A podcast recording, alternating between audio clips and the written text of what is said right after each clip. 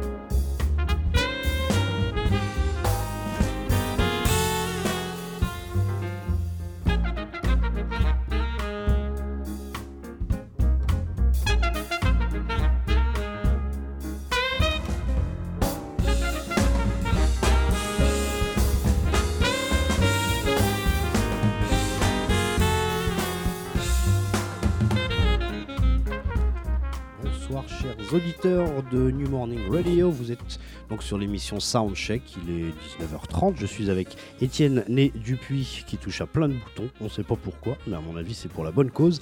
Et un autre monsieur qui s'appelle Antoine Pouléo qui lui ne touche pas de boutons du tout, mais qui va venir nous raconter des petites choses vers euh, un peu plus tard dans cette émission. On verra quand. On verra, on verra un petit peu le, rythme de cette émission.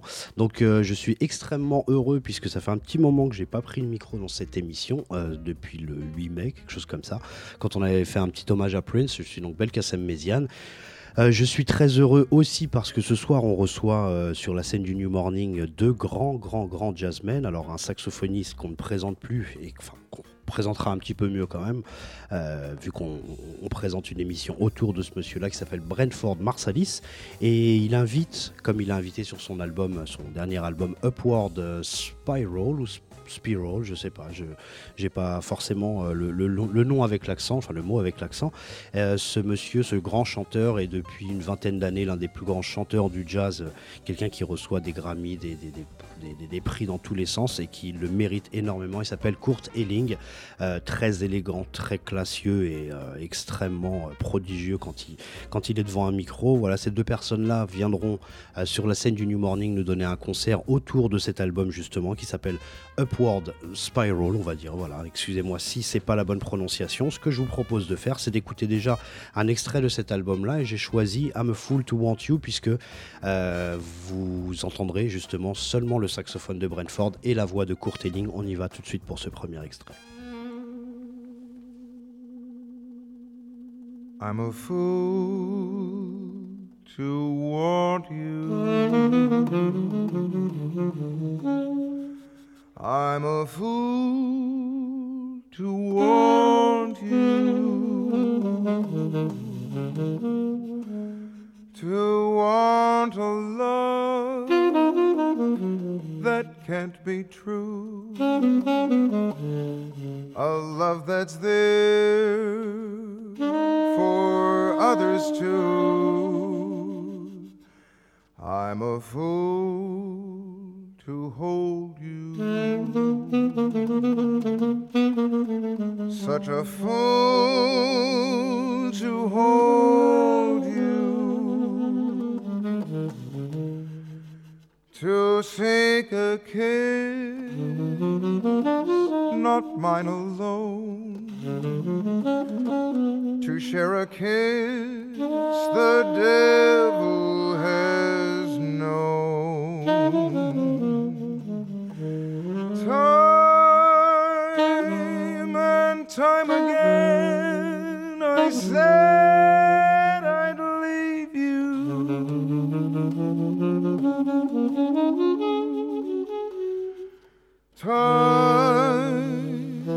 and time again, I went away.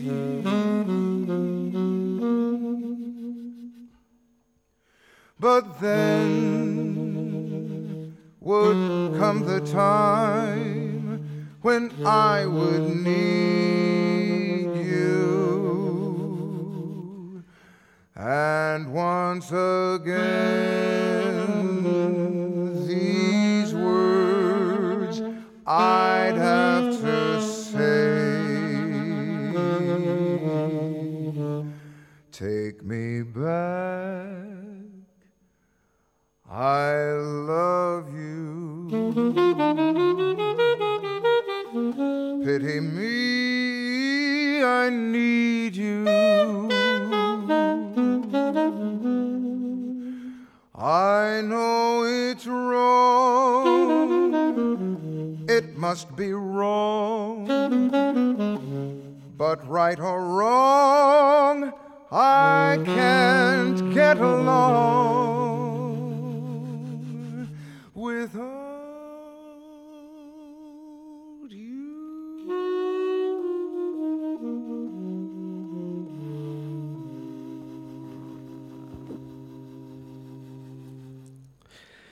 Brentford Marsalis, Kurt Elling pour I'm Full to Want You, donc une, un grand standard hein, qui a été chanté par pas mal de monde. Là, vous avez donc euh, justement euh, euh, la pureté du son de, Brentford Marsalis au ténor et la pureté de la voix de Kurt Elling. Alors, Brentford Marsalis, on peut pas faire cette émission sans mentionner quand même, et puis on reviendra là-dessus justement avec Antoine Pouléo, notre, notre invité. C'est quand même l'une des personnes avec le Art Blackie.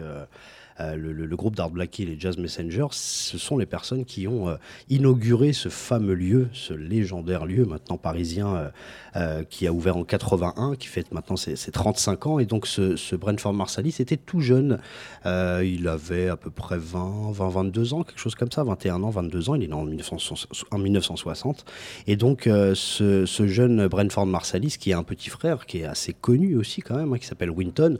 Il en a d'autres, hein, Jason, le batteur, Del Fayo, le, tromboniste et producteur. Donc il y a une grande famille et leur papa, euh, Ellis Marsalis, qui est un, pianiste. Et donc toute cette famille-là a, quand même évolué autour du jazz, bien sûr de New Orleans, mais euh, Brentford a, ouvert ses oreilles à, tellement de choses et forcément au hard bop. Et ils ont euh, euh, collaboré avec ce, enfin le, groupe, euh, si on doit en garder un, le groupe de hard bop euh, légendaire des années 50-60, c'est donc Art Blackie and the Jazz Messengers. C'est donc euh, ce qu'ils sont venus présenter ici euh, dans les années 80. hein. Forcément, moi, j'ai pas de, euh, de souvenir de ça. J'étais tout minus et il n'y a pas forcément d'enregistrement. Mais par contre, on a un enregistrement et je vous conseille, enfin, je vous propose, pardon, euh, de, comment, de continuer aussi les, écoutes sonores sur Art Blackie and the Jazz Messengers, un album où Brentford euh, figure à l'alto. Alors quand il est arrivé chez Art Blackie, il a remplacé un autre euh, alto qui s'appelait Bobby Watson, qui est quelqu'un de, grand. Et ce Bobby Watson avait laissé une, une composition dans ce, dans ce quintet qui s'appelait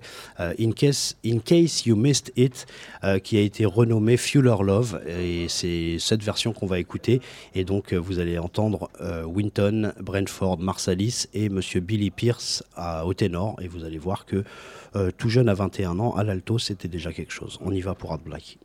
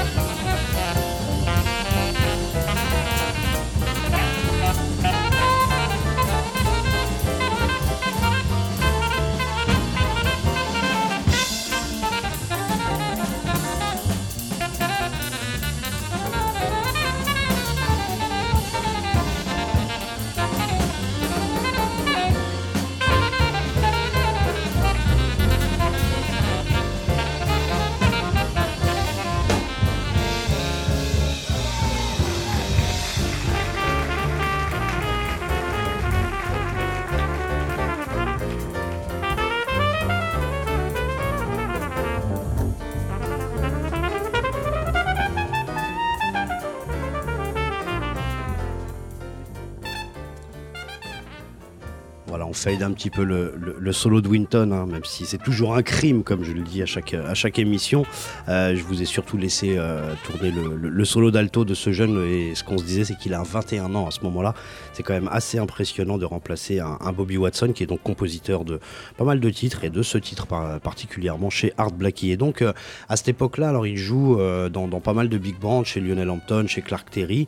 il va aussi participer dans ces années-là avec sur un album par exemple de Miles Davis s'appelle Decoy, euh, où on l'entend bien. Voilà, si vous avez l'occasion de, retourner un petit peu dans ces années-là un peu électriques euh, de Miles Davis, vous allez entendre qu'il joue du soprano. Voilà, vous allez euh, chercher aussi, pardon, chez, chez Dizzy Gillespie, chez Billy Hart. Voilà, il y, a, quand même des, grands, grands, grands noms qui font appel à ce jeune, à ces deux jeunes justement qui sont, qui viennent d'arriver au début des années 80 sur la scène jazz.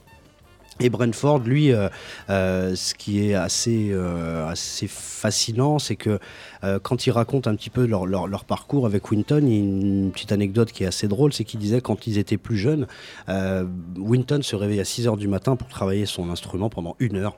Euh, jusqu'à 7h, 7h30, voilà, vraiment euh, pratiquer sérieusement son instrument. Ensuite, il, déjeunait, ensuite il allait à l'école. Voilà, quand on le voit euh, avec ses petites lunettes, il a l'air très sérieux. Et Brentford disait, moi je commençais à 8h30, je me levais à 8h du matin. je pensais qu'aux filles et j'ai forcément toujours travailler mon instrument aussi euh, sérieusement, en tout cas aussi euh, de manière aussi euh, assidue que, que, Winton. Mais il n'y a aucun regret puisque le journaliste de, cette interview lui demande justement aujourd'hui vous regrettez un peu ça? Il dit pas du tout. Il dit vraiment j'ai profité de la vie, j'ai écouté justement d'autres choses, j'ai essayé de, vivre avec la musique qui m'intéressait, c'est-à-dire le rhythm and blues, le funk, le blues, forcément la musique de Coltrane aussi dont on parlera un petit peu plus tard. Et, et ce sont deux parcours bien différent au niveau musical, au niveau spirituel.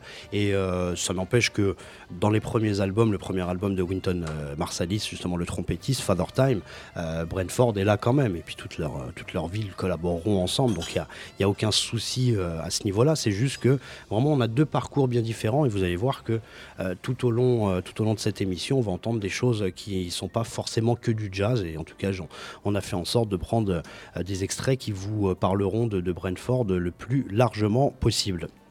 Alors euh, bien sûr que là on était chez Art Blackie mais euh, Brentford va assez rapidement se signer chez Sony, Columbia, CBS, enfin c'est un petit peu le même conglomérat et il va sortir un premier album en 83 qui s'appelle Scenes in the City. Je vous propose un extrait de cet album là qui s'appelle No Backstage Pass et vous allez voir côté nord il est déjà aussi à 23 ans à ce niveau là, euh, il est déjà assez compétent quand même. On y va pour No Backstage Pass.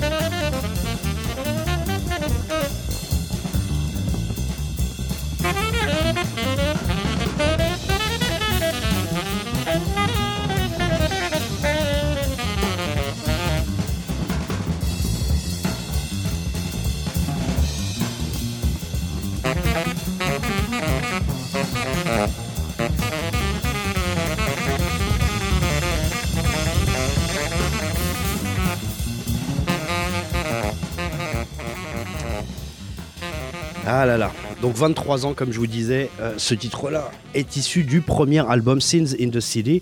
Alors, la carrière de, de Brentford Marsalis, c'est, je pense, une bonne vingtaine, 25 albums. On ne pourra pas écouter forcément tous les, euh, tous les albums, toutes les... mais comme je vous disais, j'ai on a essayé d'articuler un petit peu cette émission autour des, différentes, euh, des différentes orientations euh, musicales de Brentford Marsalis. Et bien sûr qu'on parlera de courtelling à un moment, ne vous inquiétez pas. Euh, là, tout de suite, on va, on va enchaîner puisque j'ai parlé de, voilà, de funk, de rhythm and blues, de choses qui sont beaucoup plus affiliées au jazz en tout cas.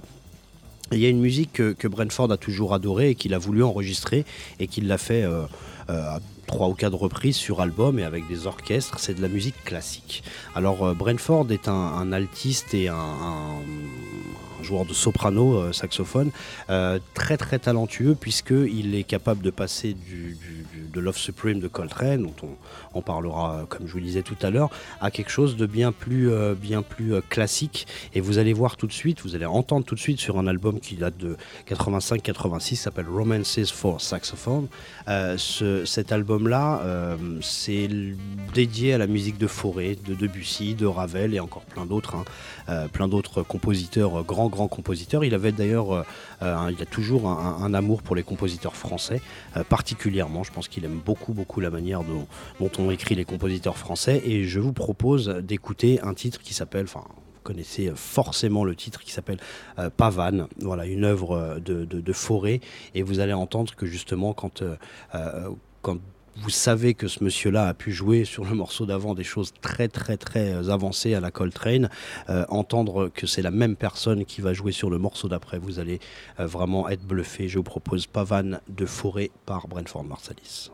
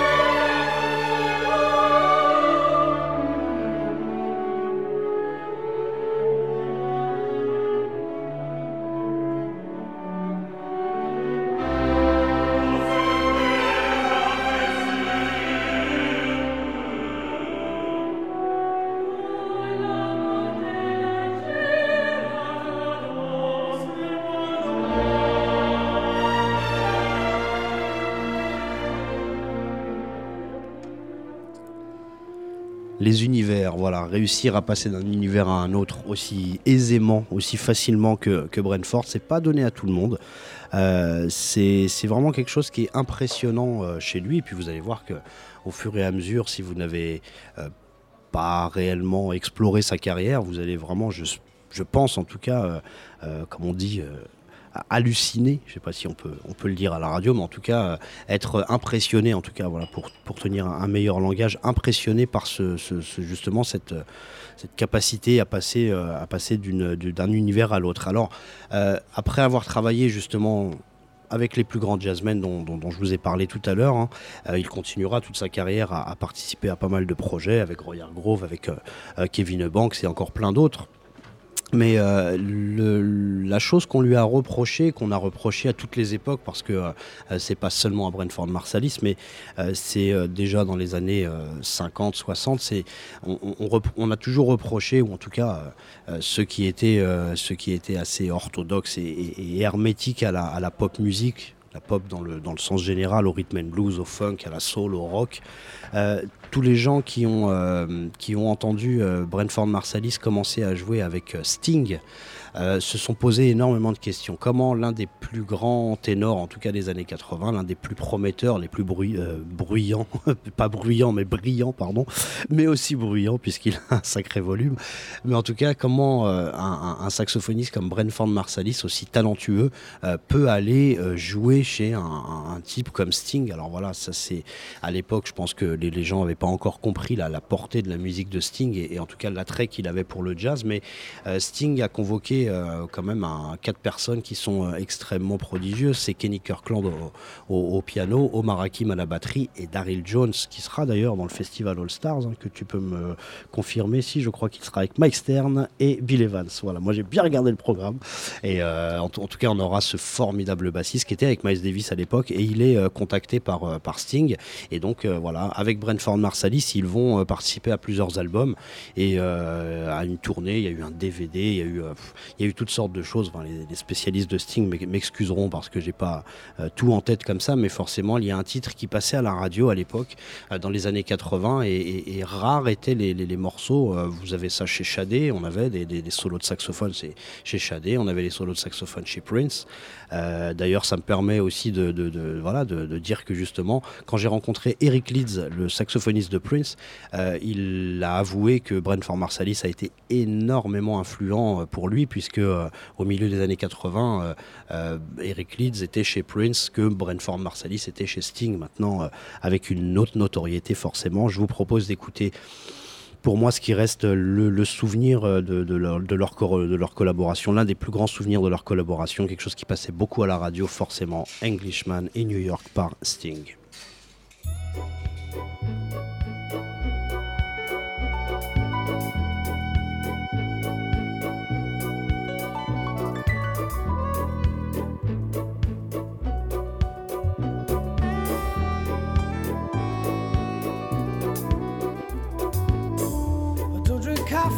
Tea, my dear. I like my toast done on one side.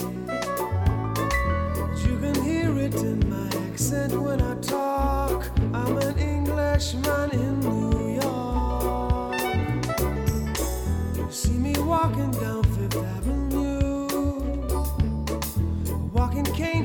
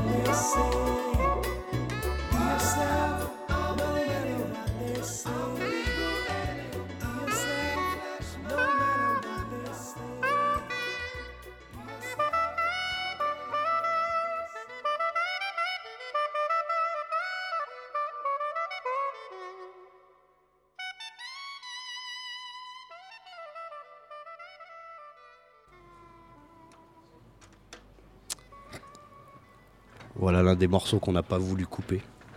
Euh, J'avais la main sur le bouton, mais Étienne Né Dupuis euh, m'a absolument interdit de toucher à quoi que ce soit.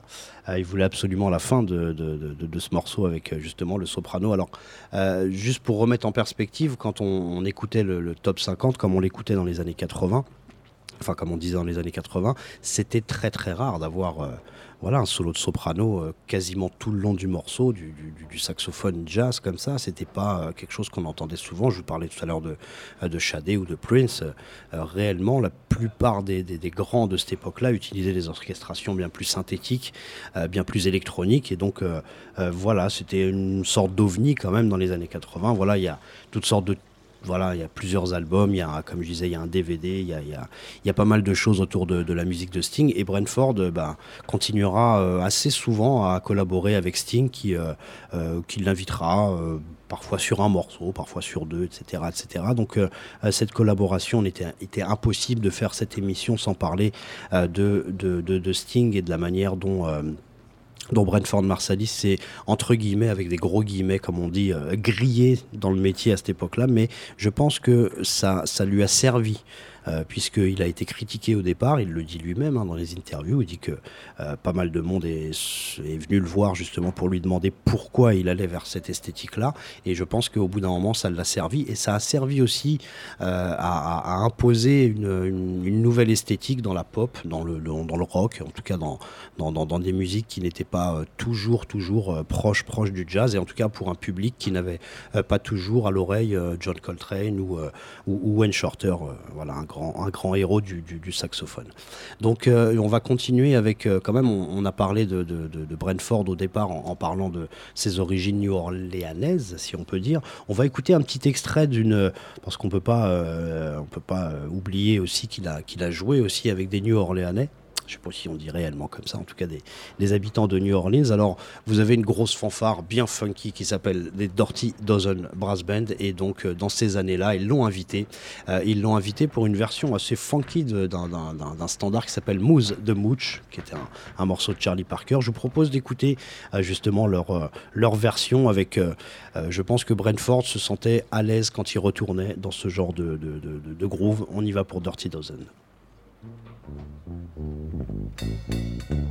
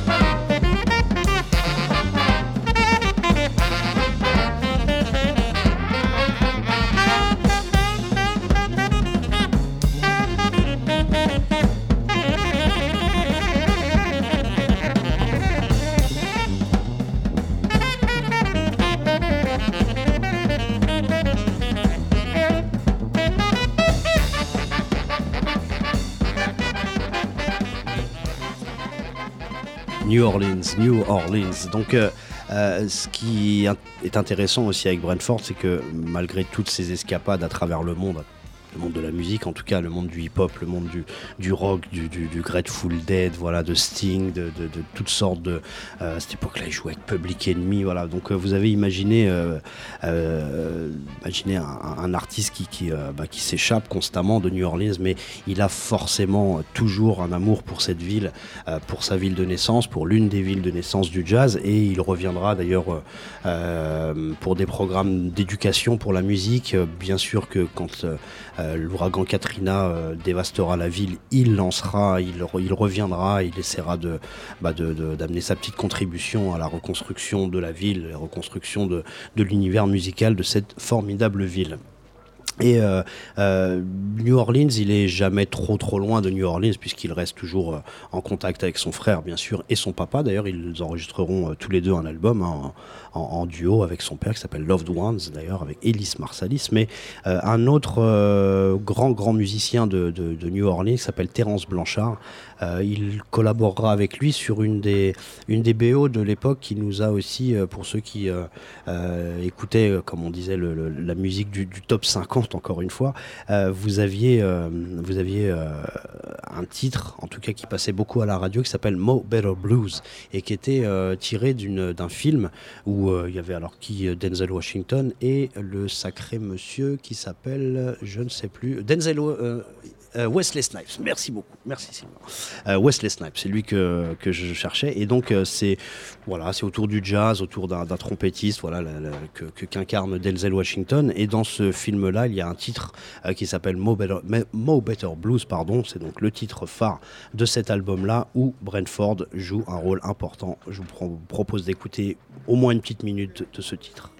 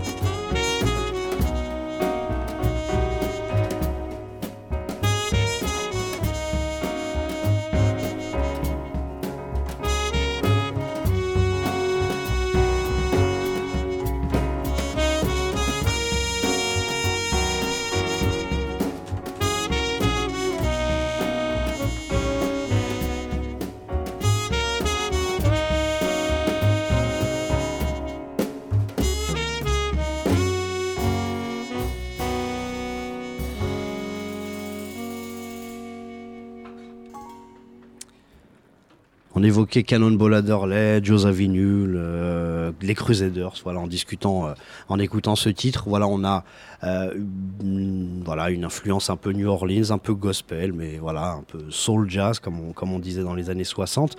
Donc ce titre-là et cet album-là et ce film-là aussi, comme on, on, en parle pendant qu'on pendant qu'on écoute les morceaux avec avec Étienne et, Antoine, qui est donc toujours notre invité, hein, mais qui est mais qui est très très patient. Ça, ça j'aime bien, ça j'aime bien. ne t'inquiète pas Antoine, on va, on va te faire intervenir un moment.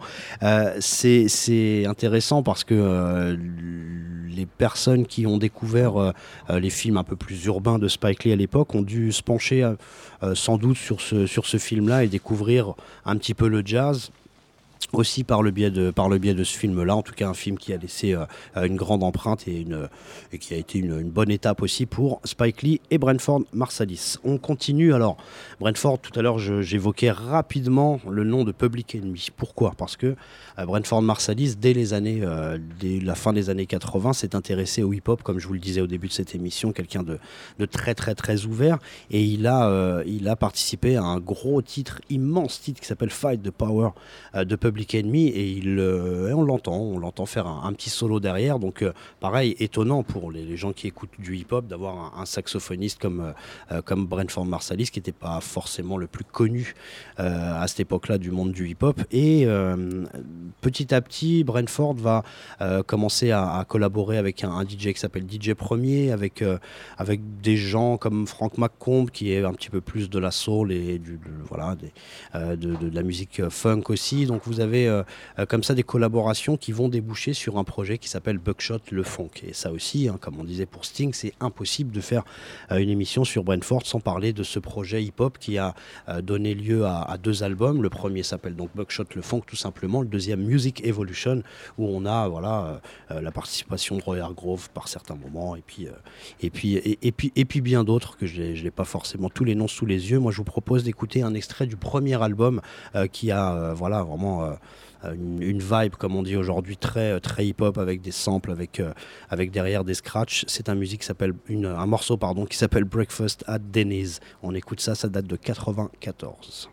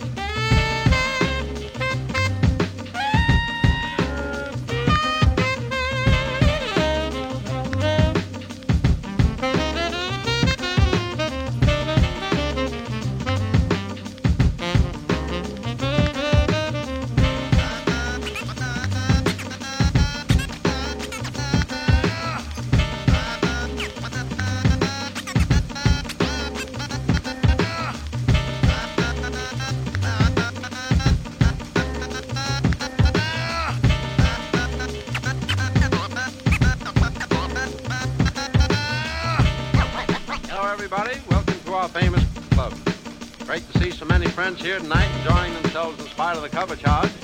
If you can spare a minute from your merrymaking, I'd like to have the pleasure of introducing, introducing, introducing, introducing. Pour la, la petite anecdote, ce morceau est introduit par un, un monsieur qui s'appelle Jay Leno. Alors pourquoi on parle de lui? Ce Jay Leno est un présentateur immense aux États-Unis qui euh, présente le Tonight Show. Et à cette époque-là, euh, vous avez un groupe qui fait euh, comme aujourd'hui les Roots chez Jimmy Fallon, je crois, hein, si je ne me trompe pas. Euh, vous avez comme chez Letterman dans tous les shows américains un groupe. Et à cette époque-là, c'était le groupe de Brentford Marsalis qui, entre 90 95 à peu près, était le groupe maison du, du, du Show. Et donc voilà, c'est une petite anecdote, mais c'est intéressant aussi de voir qu'avec toutes toutes ces escapades, Brentford Marsalis a réussi à être le, quand même le, band leader d'un groupe qui jouait euh, dans, une émission euh, au moins une fois par semaine. Enfin, je sais pas, je connais pas euh, la, fréquence de cette émission, mais voilà, c'est une époque où, comme on parlait avec, avec Étienne Né Dupuis, encore une fois, je continuerai à le présenter euh, éternellement. Donc, ce- ce- ce- cette époque où on avait la seed jazz, où on avait euh, euh, Guru qui invitait sur ses compilations Jazz Mataz, enfin sur ses albums Jazz Mataz, des gens comme George Benson ou, Donald Byrd. Vous aviez à cette époque-là les débuts avec Miles Davis aussi pour l'album Do Bob, des, des grosses fusions entre le jazz et, le hip-hop. Et c'est Buckshot Le Fond qui est quand même une grosse étape à cette époque-là. Et encore une fois, c'est la personne qu'on reçoit ce soir sur la scène du New Morning.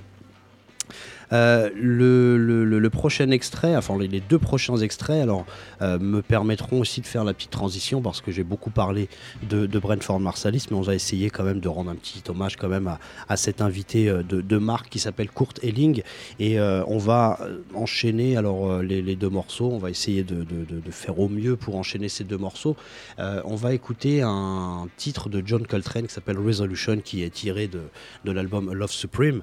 Et la première version qu'on écoutera, c'est par le, quartet euh, magnifique de, de, Brentford Marsalis. Et le deuxième, la deuxième version, euh, j'ai trouvé intéressant de faire justement le parallèle entre euh, euh, Kurt Elling et Brentford Marsalis par le biais de, cette, ce formidable titre. Et la deuxième version, ce sera donc avec le Bob Minzer Big Band, où Kurt Elling est donc invité. Et vous allez voir que je pense qu'à cette époque-là, tout ça date des années 90, euh, début 2000 en gros, et euh, je pense qu'à cette époque-là, ils n'étaient pas forcément euh, conscients qu'ils allaient un jour travailler ensemble, mais ils ont en tout cas enregistré la même reprise de John Coltrane. Je vous propose d'abord celle de Brentford Marsalis, Resolution, et ensuite celle de Bob Minzer avec Kurt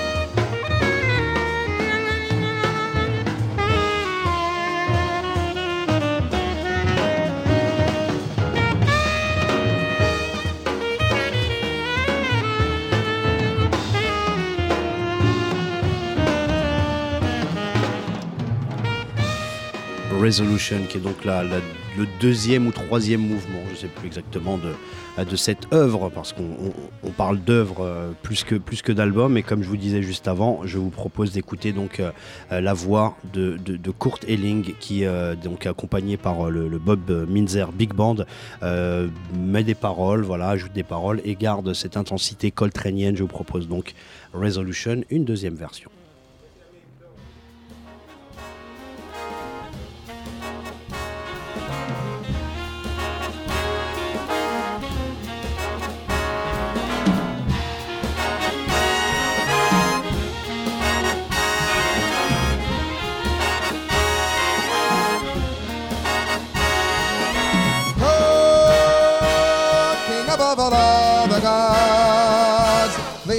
Now so we can walk wherein the prophet said that we would trod. But oh, tell us draw like a spell.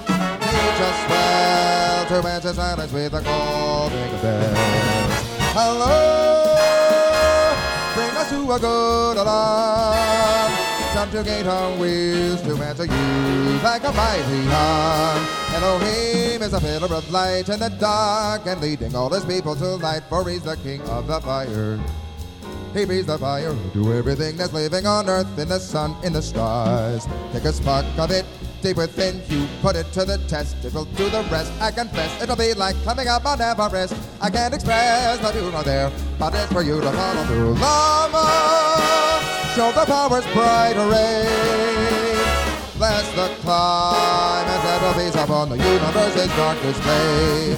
And Jesus, remember every promise made. Present yourself in the middle of the prayers that we say.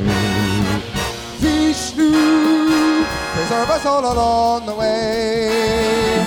Keep us clear of the final thunderbolt of the judgment day. Hear me, here would I, would I ask for today, Father.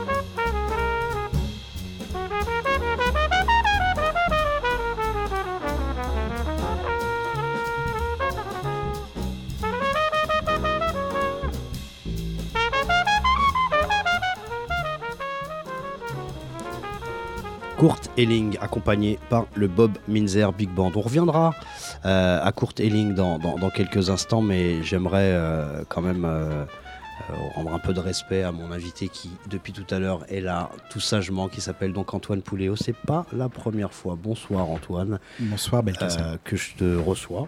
Oui. On a fait connaissance ici autour de cette table. Euh, je reviendrai, comme je disais, à, à Kurt Elling parce que euh, je- on ne reçoit pas seulement Brentford Marsalis ce soir, mais euh, on reçoit l'un des plus grands chanteurs depuis une vingtaine d'années.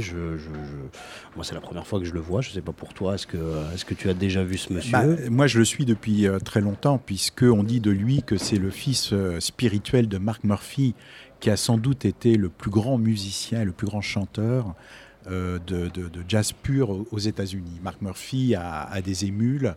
Euh, et moi, j'ai organisé un, un concert une fois avec Mark Murphy et j'ai vu débarquer euh, tous, les, euh, tous les gens qui chantent, Anne Ducrot, enfin tout, tout, tout euh, le gotha de- des chanteurs qui sont venus l'écouter, lui rendre hommage. Et euh, en discutant avec Kurt Elling, il m'a dit euh, voilà, mon père, mon père spirituel, c'est Mark Murphy. Mark Murphy.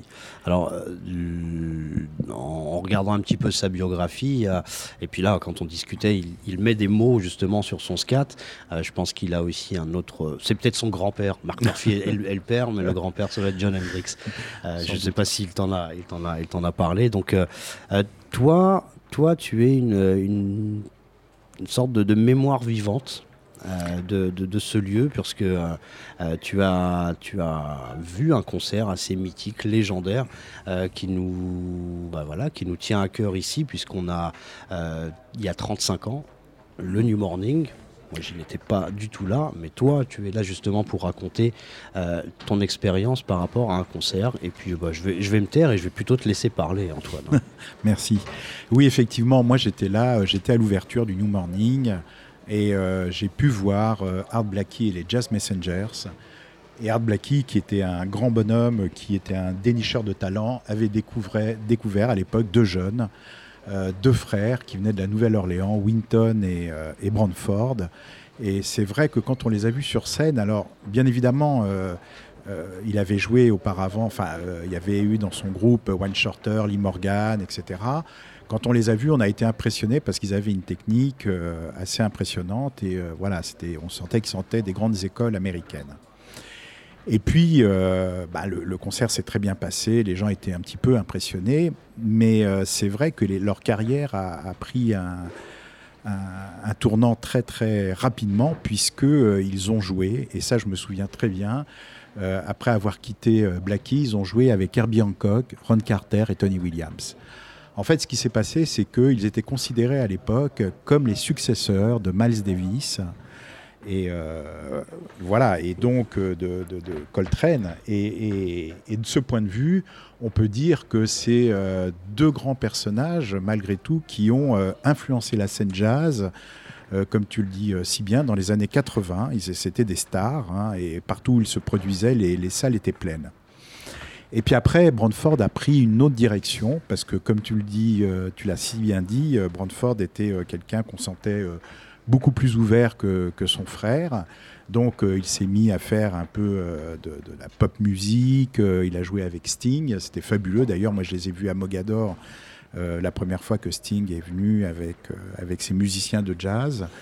Alain nous disait tout à l'heure, hein, je, le, je le- je le mentionne, hein, Alain qui est un- une personne qui travaille ici, il l'a vu au Folie Bergère. Donc euh, Mogador, Folie Bergère, vous imaginez. Voilà. l'époque, Voir, voir Sting dans ces endroits, c'est Voilà. Et c'était euh, c'était grandiose parce que en fait la voix de Sting se mêlait très très bien euh, à cette musique jazz très pulsive, très euh, presque funky d'ailleurs avec euh, Daryl Jones euh, qui, qui venait du funk. Et euh, voilà, c'était vraiment, euh, vraiment énorme. Et Brandford a continué, mais malgré tout, ce que je trouve, c'est qu'il est toujours revenu en fait au jazz. C'est-à-dire que Brandford Marsalis, c'est quelqu'un qui a, testé plusieurs musiques, comme tu l'as dit, le hip-hop, etc. Mais on sent que ses racines sont jazz et il est toujours revenu, malgré tout, à la musique jazz. Parce que je pense que ces influences de la Nouvelle-Orléans, les influences de, ce- de cette fratrie que sont les, les Marsalis avec le père, Ellis Marsalis, a donné une culture jazz à, à Brandford Marsalis. Voilà, je voulais vous raconter une anecdote, si je peux me permettre, d'un concert de, de Brandford Marsalis en trio ici. D'ailleurs, j'ai le t-shirt de ce concert hein, euh, sur moi, je, je le vois, je le vois, j'atteste. avec Bob Hurst et euh, Jeff Watson, qui était à l'époque la rythmique légendaire euh, qu'il y avait aux États-Unis. Le, le New Morning était plein, en fait. Et dans la salle, il y avait également, euh, je ne sais pas si vous vous souvenez, de ces jeunes musiciens qui étaient euh, Royal Grove, Antonio Hart, en fait, toute la jeune génération des boppers. Et le concert commence de façon assez classique. Et euh, Brandford Marsalis joue avec, avec ses musiciens, etc., etc. Moi, j'étais juste devant et j'étais assis à côté de, de Zanini, en fait. Marcel Zanini, Marcel Zanini, voilà. un clarinettiste euh, voilà. Et le, français, pour ceux qui ne connaissent pas. Voilà, le qui- fameux compositeur de Tu veux ou tu veux pas. en, ça, il en français, qui l'a Voilà. repris, on va dire. Et en fait, euh, ce qui s'est passé, c'est que les jeunes étaient installés. Et en fait, Brandford a commencé à appeler Royal Grove. Et ils ont commencé à jammer. Ensuite, il a appelé Antonio Hart. Ils ont changé les musiciens. En fait, pour tout vous dire, ce concert, c'était de la folie pure. Mais vraiment, hein, je peux vous dire que j'ai assisté à de nombreux concerts au New Morning. Je pense que ce concert-là est un des concerts mémorables. Et en fait, ça a fini à 1h30 du matin. Voilà, parce qu'ils jammaient et ils n'arrêtaient pas de jammer. Et en fait, je crois que euh, ce qui est la spécificité des jazzman, c'est que justement, ils sont capables de collaborer les uns avec les autres, de, jouer avec d'autres et de jammer sur des thèmes, mais aussi de, délirer sur scène. Et je pense que Brandford se prête facilement à ce genre de choses parce que sa musique euh, s'y prête, euh, s'y prête également. Par rapport à Royal Grove, je me souviens d'un album où il l'a invité justement euh, pour un titre qui s'appelle Vals Hot de, de- Sonny Rollins. Je pense que ces deux personnes, euh, bon, ils ont un, instrument différent, mais euh, qui ont, à mon avis, hein, tu me reprends si je me trompe, mais qui ont justement un peu cette trajectoire d'avoir été Roy Hargrove a fait de la musique à Habana, enfin sur un, album qui, qui, où il, a, il était avec David Sanchez et encore plein d'autres à Cuba. Il a fait un gros projet qui s'appelle quand même le, le, le, RH Factor, le Roy, Hargrove euh, Factor. voilà, vous avez, voilà, on a euh, le big band. Voilà, ce sont des, des, des personnes qui justement n'ont jamais euh, cloisonné le jazz au pur jazz, comme on disait tout à l'heure, en quintette, en costume. Euh, sur, des, sur une scène et dans un club enfumé. Donc, euh, euh, moi, j'aimerais revenir sur cette première date en, en, en 81. Est-ce que tu te souviens de la manière dont Art Blackie présentait justement ces, ces, ces jeunes. Est-ce que tu as un souvenir de la manière dont Art Blackie euh, accompagnait aussi ces, ces, jeunes loups, ces jeunes lions d'ailleurs, parce qu'on disait The Young Lions à l'époque. Ouais. Euh, il y a un disque d'ailleurs qui s'appelle voilà, Young Lions. Exactement. Art Blackie avait l'habitude de, de, de, passer les solos en fait. Et euh, voilà, de ne pas spécialement s'étendre sur les musiciens euh, qui jouaient avec lui, mais euh, il était assez fier et on sentait euh, la fierté euh, dans, dans, sa façon de, de, parler et puis de, de, jouer avec eux. puisqu'il prenait des solos et puis après il, intervenait avec le pianiste, le bassiste, etc. Et c'était vraiment de l'osmose. Hein. Mais Blackie était assez, était quelqu'un d'assez, je vais pas dire mystérieux, mais quand même assez voilà. N'était pas très expansif au niveau de la, au niveau de la parole. Beaucoup moins que Tony Williams, Beaucoup par exemple. D'accord. Et, et, justement, ce concert en 81, est-ce que tu, tu, tu, te serais dit justement à cette époque-là, voilà, ce petit gars, ces deux petits gars, mais en tout cas particulièrement aujourd'hui Brentford, euh, ce petit gars va devenir. Est-ce que tu sentais déjà poindre euh, une, une voilà, un destin aussi fabuleux? Parce qu'à cette époque-là, personne ne le connaissait. Ben, très honnêtement, non. Très honnêtement, je vais être honnête, non. Pourquoi? Parce que en fait, il jouait dans des standards euh, hard bop euh, qu'on pouvait retrouver à l'époque sur. Tu as parlé de Bobby Watson, de, de, plein de musiciens comme ça, très talentueux. Et je pense que la démarche de Brandford, c'est aussi qu'il s'est intéressé à d'autres musiques, contrairement au jazzman qui reste un petit peu rivé euh, sur le hard bop, euh, bebop, etc. Et lui, il a eu l'audace, je dirais, euh, puis aussi, bon, euh, voilà, contacté par, euh, par Spike Lee, par un certain nombre de gens très influents dans le milieu noir américain et dans le milieu jazz. Et du coup, mais c'est vrai que quand on les voyait sur scène, moi j'étais extrêmement surpris, mais ils ont progressé extrêmement rapidement. C'est-à-dire qu'en fait, ce qui s'est passé, c'est que par exemple, ce concert a été un, très bon concert, on va dire, mais le concert avec Herbie Hancock, Ron Carter, Tony Williams, là, c'était à un niveau extrêmement haut.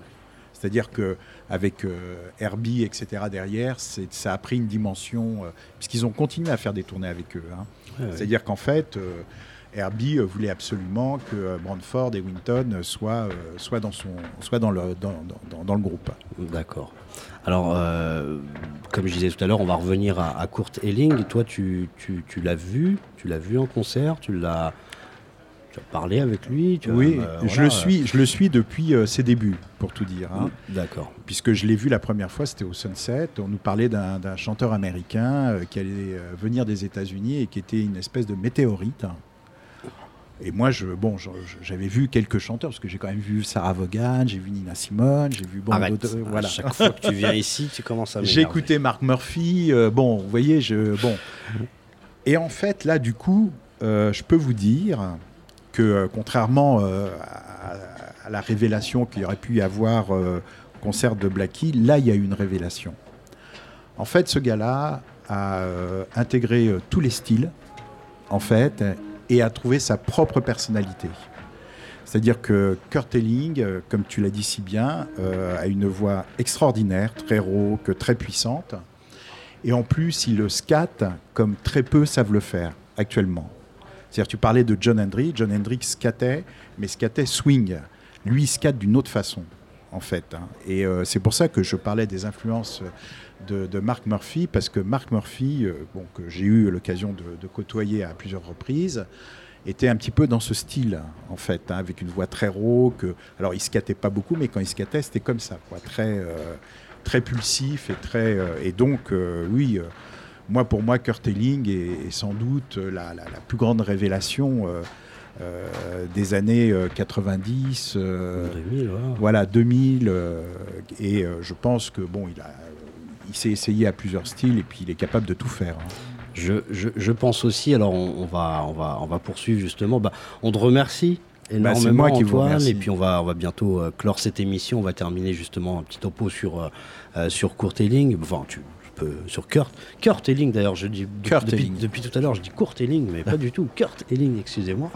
Euh, c'est, alors juste pour replacer un peu ce monsieur-là, on, on est étonné parce que justement les gens qui vont vers le chant de jazz ont l'habitude euh, bah voilà, d'avoir euh, un parcours réellement jazz. Lui, il n'a pas un parcours jazz, il travaille euh, pendant très longtemps. Il est fils en fait d'un monsieur qui été Kapellmeister. Alors c'est quelqu'un qui, euh, euh, qui, qui, voilà, qui travaille beaucoup autour de la musique religieuse, autour de la musique baroque, celle de Bach, euh, de Jean-Sébastien Bach, pardon, et puis euh, autour des chœurs, autour des chœurs, autour de la musique protestante. Et donc euh, savoir que ce monsieur est une euh, peut-être l'un des chanteurs les plus importants du jazz aujourd'hui, savoir que justement il a, il a commencé par, par la musique de Bach et, et encore plein d'autres, savoir qu'il a, qu'il a chanté euh, qu'il a chanté énormément, énormément de musique religieuse avant de découvrir tout simplement, même pas de chanter le jazz, de découvrir le jazz. Ça, c'est quand même quelque chose d'assez euh, d'assez prodigieux. Alors, euh, c'est comme pour Brentford, on est obligé de faire l'impasse sur euh, une carrière où il y a, euh, je pense, une bonne quinzaine d'albums. D'abord chez Blue Note, ensuite chez Concorde, mais d'abord chez Blue Note. Euh, il a réussi à signer avec un monsieur d'ailleurs qu'on on, peut mentionner qui, qui a longtemps participé à, qui l'a beaucoup aidé à, à monter sa carrière, c'est Laurence Hopgood. Voilà, Hopgood, quelque chose comme ça. voilà. J'ai- pas, j'ai pas un très très bon accent, mais en tout cas, c'est son pianiste et quelqu'un qui a, Oui. euh, qui a fait en sorte que bah, justement sa, euh, sa, sa voix prenne, euh, prenne de l'ampleur autour de- d'orchestrations assez, euh, assez impressionnantes. Et, et tout à l'heure, on écoutait Bob Minzer. Euh, dans, un big band quand même euh, explosif, hein, dans, des grands big bands des années 80-90. Et euh, pour préparer cette émission-là, j'ai pas mal regardé. On a, on a toutes sortes d'extraits de Kurt Elling, de Kurt pardon, en quartet où il est euh, très à l'aise avec euh, une très, p- très petite formation en, piano, enfin piano, euh, piano voix, et on l'a avec des grosses formations euh, euh, violon, cordes, euh, cuivre, et, c'est vraiment quelqu'un qui est, impressionnant à ce niveau-là. Et je pense que de toute façon, ce bagage euh, baroque, classique, euh, d'avoir chanté de la musique religieuse très longtemps, a fait que justement il a cette originalité, euh, ce sens du rythme, cette manière de, de- de percevoir peut-être le jazz euh, un peu moins comme, euh, comme un descendant justement des, des- des grandes chanteuses et des grands chanteurs de jazz. Je le trouve personnellement, je sais pas si tu... euh, si, puis, Alain est là aussi, qui me dit qu'il le connaît pas mal aussi. Je le trouve pas du tout dans la même euh, démarche que Michael Bublé ou, ou- ou Harry Connick, qui sont arrivés à ces époques-là, qui sont partis vers un côté beaucoup plus crooner. Je l'appellerais pas crooner, moi, personnellement. Non, je Euh, pense que je pense que c'est quelqu'un qui, quand on a écouté le premier extrait avec, avec Brentford Marsalis, où il arrive justement à, chanter avec un, juste un saxophone, je pense que ce monsieur-là voilà, était beaucoup, beaucoup, beaucoup plus large que le, pur chanteur de jazz en costume avec le big band, enfin vraiment la version, l'image d'épinal qu'on peut avoir du, chanteur de jazz. Et il a euh, pas mal d'albums, mais il y a un album particulier où j'aimerais qu'on écoute euh, un extrait qui s'appelle Autumn Serenade. Serenade. C'est euh, un hommage à un album qui a été qui est très cher pour moi. Je ne le dirai pas pourquoi, mais qui est extrême- extrêmement cher pour moi. Je te le dirai à toi. Euh, mais en tout cas, en tout cas, cet album-là, c'est un album de John Coltrane et Johnny Hartman, et il a, euh, il a reçu un Grammy pour cet album-là. C'était au début des années 2000, et euh, c'est prodigieux parce que justement, il a tout à l'heure, on a écouté Resolution. Là, il rend un autre hommage à John Coltrane. Je vous propose d'écouter un titre assez fabuleux. Et à la place, enfin là, à la place, en tout cas dans le rôle de John Coltrane, c'est Ernie Watts. On écoute Autumn. Serenade, pardon.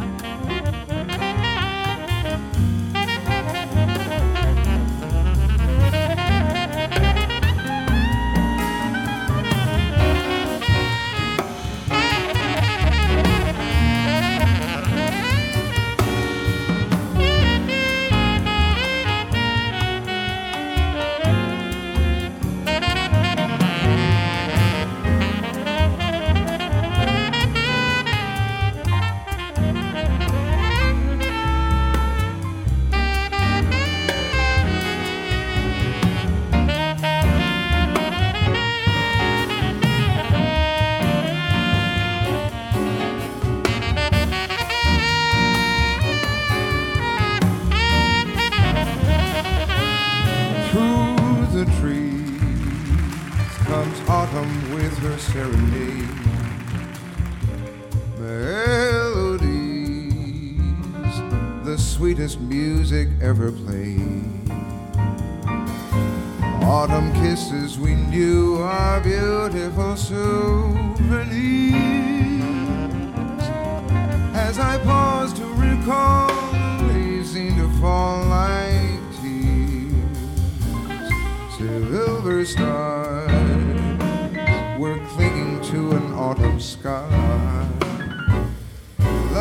Was ours until October wandered by. Let the years come and go, I'll still feel the glow that time cannot fade. When I hear that lovely autumn serenade,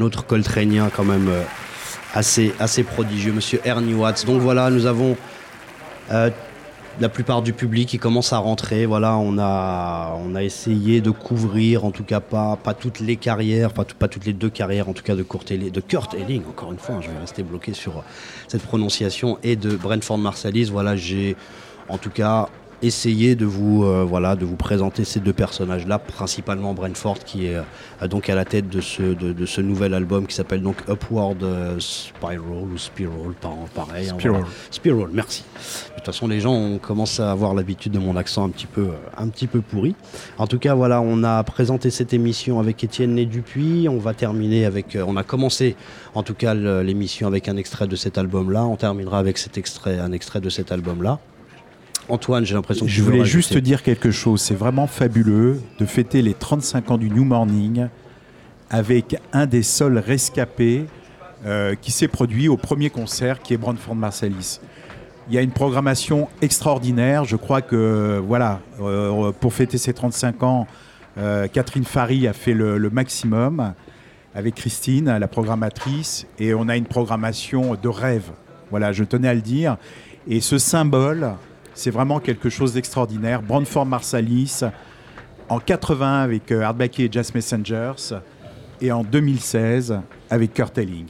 Et Et- bravo. Et on vient de le voir euh, passer. Et ce qu'on se disait avec Étienne, quelle classe. Voilà, moi je l'ai vu il y a, ici il y a un peu plus de 10 ans. Il avait déjà cette classe-là.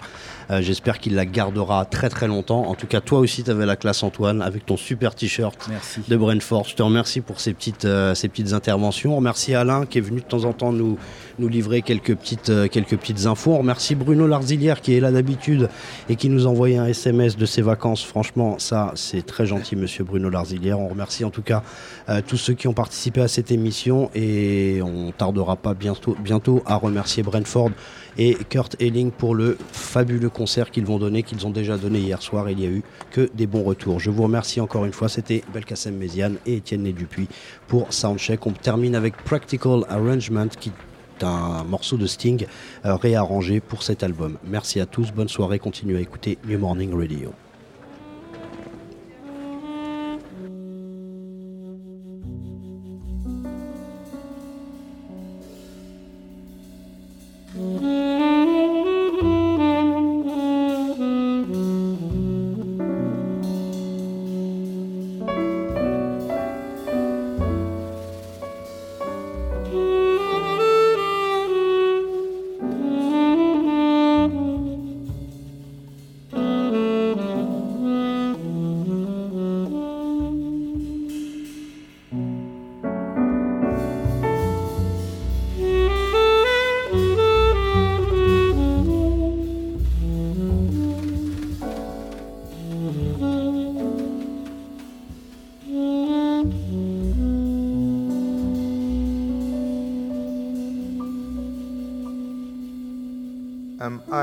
Asking for the moon? Is it really so implausible that you and I could soon come to some kind of arrangement. I'm not asking for the moon. I have always been a realist when it's really nothing more than a simple rearrangement with one roof above our heads, a warm house to return to. We could start with separate beds. I could sleep alone or learn to. I'm not suggesting that we'd find some earthly paradise forever.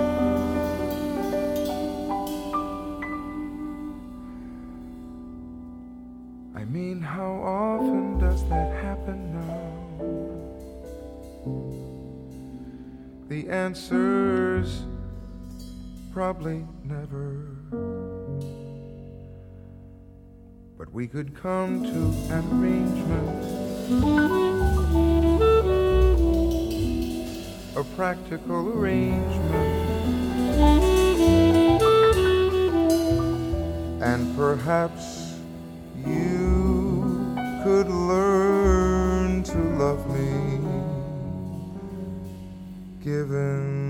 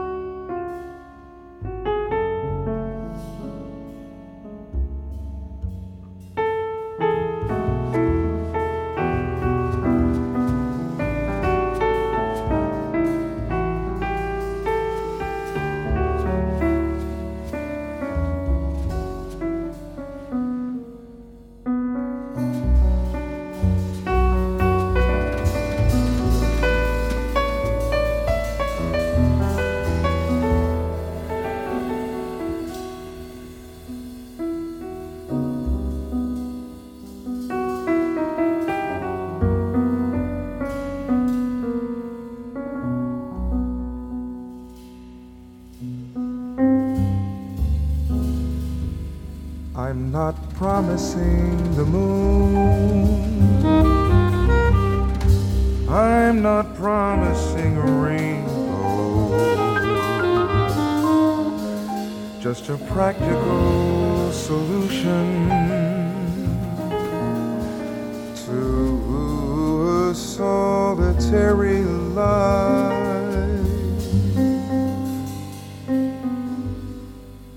be a father to your boy,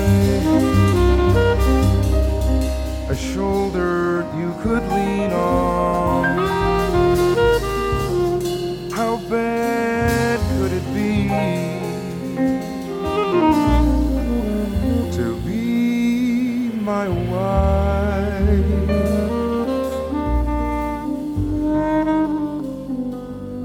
With one above our heads, a warm house to return to.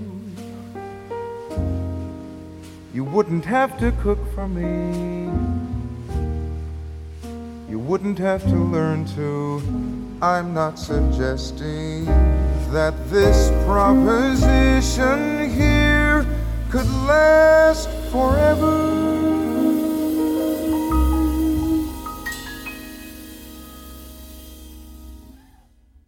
I've no intention of deceiving you. You're far too clever. But we could come to an arrangement. A practical arrangement. And you could learn to love me. Given time.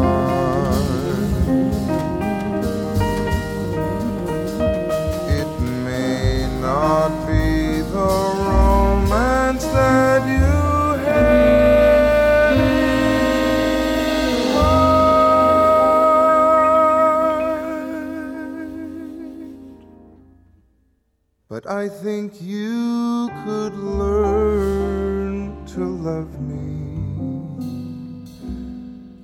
Given